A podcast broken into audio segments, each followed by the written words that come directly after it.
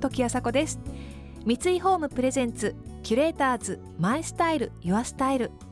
この番組はミュージシャンデザイナー作家俳優職人などなど異なるフィールドを舞台に活躍する2人がランデブー。情報があふれる今確かな審美眼を持つキュレーターたちが上質な暮らしに合うアイディアや生き方をシェアしてくれます。今朝のキュレーターズはシンガーの野宮真紀さんと作詞家コラムニストのジェーン・スーさん。共に女性ファンも多いお二人ですがそんなお二人が素敵だと思う女性像とは？そしてスタイルのある女性になるためのヒントもお届けしますよ。三井ホームプレゼンツキュレーターズマイスタイルユアスタイル。この番組はオーダーメイドの喜び三井ホームの提供でお送りします。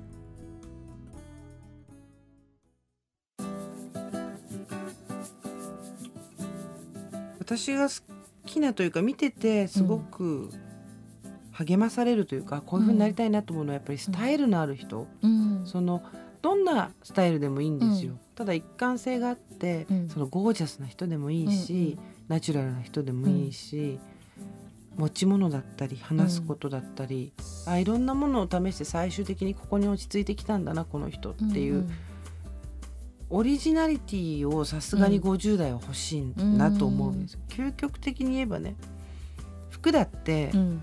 吊るしでそこからそこまでかかってんのくださいって言えば、同じ格好はできるわけじゃないですか、うんうんだから今っぽい格好なんていうのは、うん。多分やろうと思えばお金さえあればどうにでもなるんだけど、今お金さえ必要ないかもしれないっていうぐらい、安くなってますけどね服も。そうね。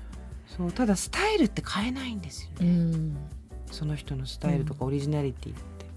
だからそれが欲しいんだったらやっぱりいろいろチャレンジして失敗してっていうことですよね。ですね。で私もうほんと80年代とかとほほな あれでしたもんもう。あとお金がなかったから世間はバブルだったけど私一番デビューしたの81年で、はい。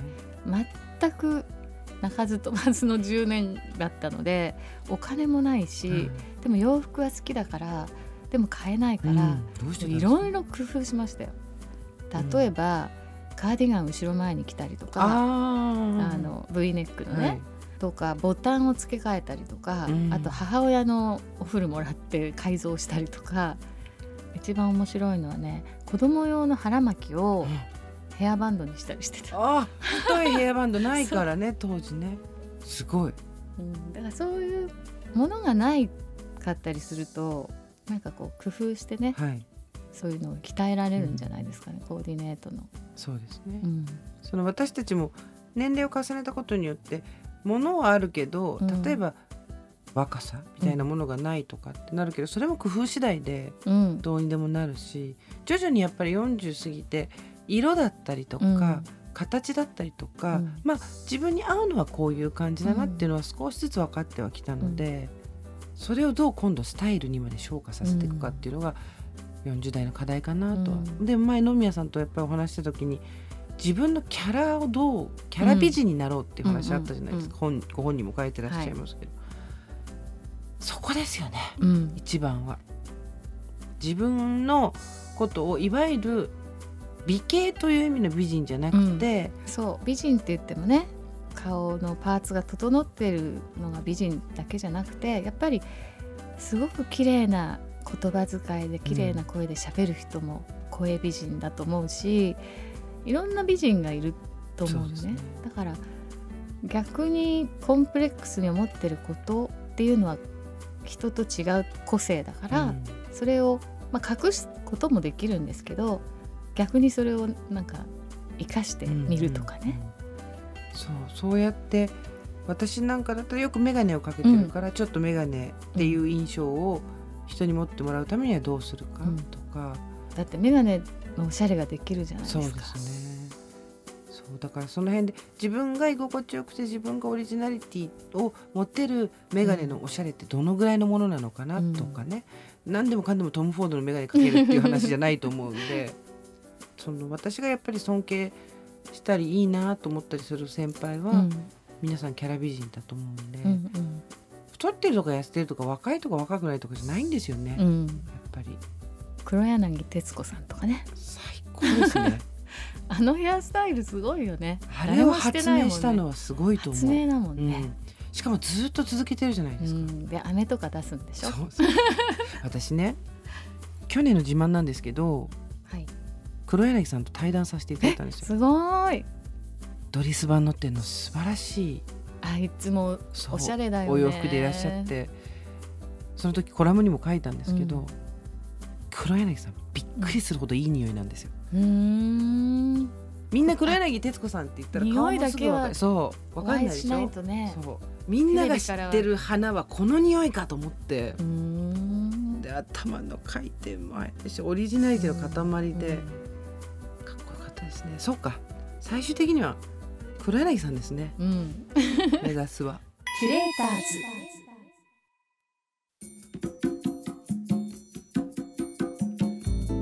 時あさこがナビゲートしていますキュレーターズ。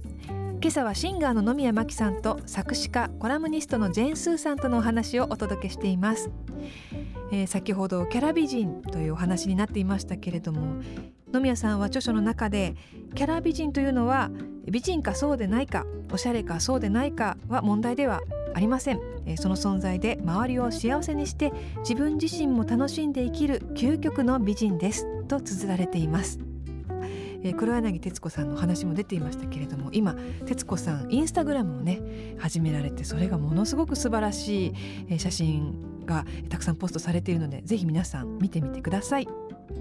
さあ自分のスタイルについてはファッションだけではありません。家の中での自分らしい空間づくりも大事なのではないでしょうか。やっぱライフスタイルっていうそのスタイルの部分はうん。服とかうんうん。だけじゃなくて、家もねそうです、ね、ありますよね本当に。私は家の中をね、うん。今すごく住み心地もいいしうん。満足してるんですけど、家の中に小さいスペースでいいんうで、ん。ものすごくコンフォータブルなうん。自分だけの空間っていうのを作りたいなと思って、例えば本を読むならそことか、ちょっと爪になんか塗るならそこ、うん。うんお風呂から上がって足の裏にクリーム塗るならそこうんみたいな、今どこも中途半端に腰掛けないんですよ、うん。ソファーにしても何にしても。でテレビを見ることがメインになっちゃったり。で、うん。棚とかもそこにないから結局クリームがずっと机の上に置いてあったりとか、うん。じゃなくてもうすごいちっちゃい自分のコックピットが欲しいなと思って、私ねそれ作ったの。すごいさすが。やってる。その家をねはい、改装するというか時に本当にちっちゃいスペースですよ、お部屋のね角うん。を使って、はいテーブルを作り付けて、はい。そこにあのハリウッドミラーってライトがついてる鏡はい。をセットしてですごい好きな壁紙、えー私はねあのフラミンゴの壁,、紙なんだけどピンクのね。それを貼ってそこがまあメイクルームにしてそういうなんか自分だけのスペース。はい。すごく羨ましい。壁紙ね。うん。あ壁紙変えるとねすごいお部屋のイメージ変わるから。確かにその段ボールの基地でもいいから欲しくて。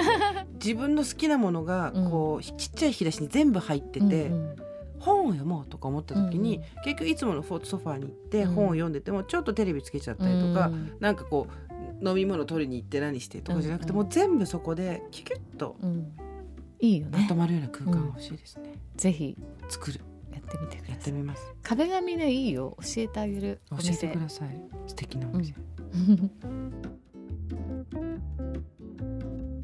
壁紙を変える。いいですね。ぐっとお部屋がおしゃれになりそうですね。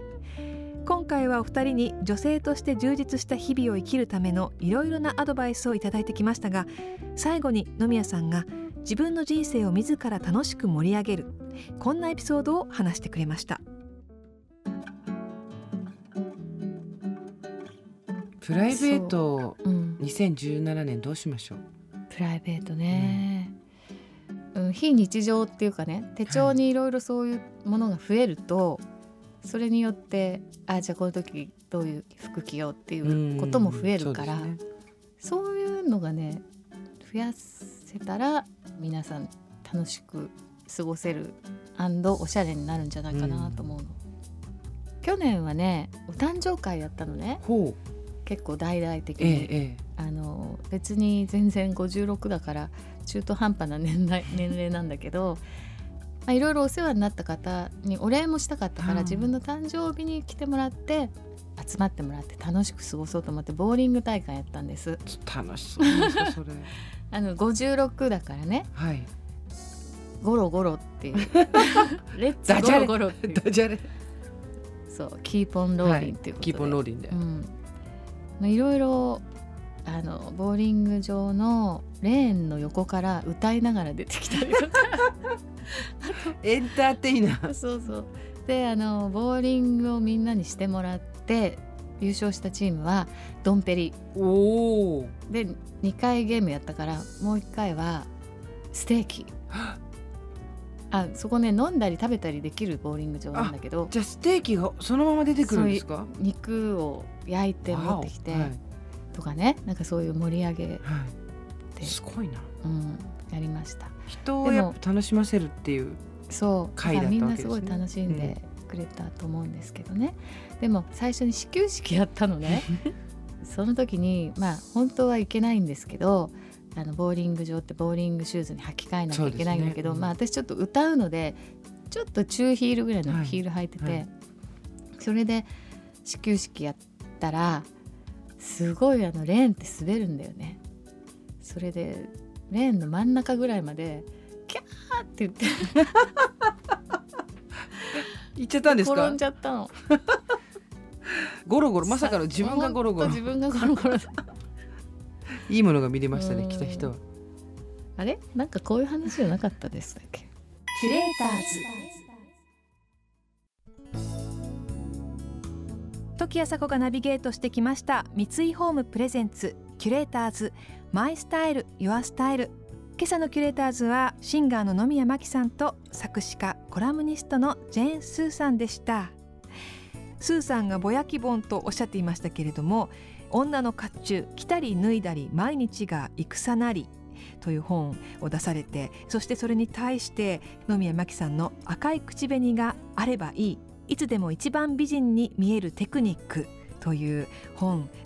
あのー女性として楽しむ生き方を分かっちゃいるけどぼやいちゃう、えー、3 4 0代の心とそしてそれを経験して、えー振り返り今を楽しんでと、えー後輩にエールをくれる先輩の心と、えー両方読むことでより気楽に楽しくオリジナルな生き方をえー考えることができそうですね、えー励まされるお二人のお話でした。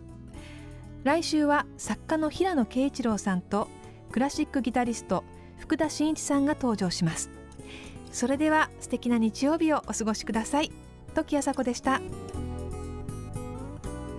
三井ホームプレゼンツキュレーターズマイスタイルユアスタイル。この番組はオーダーメイドの喜び三井ホームの提供でお送りしました。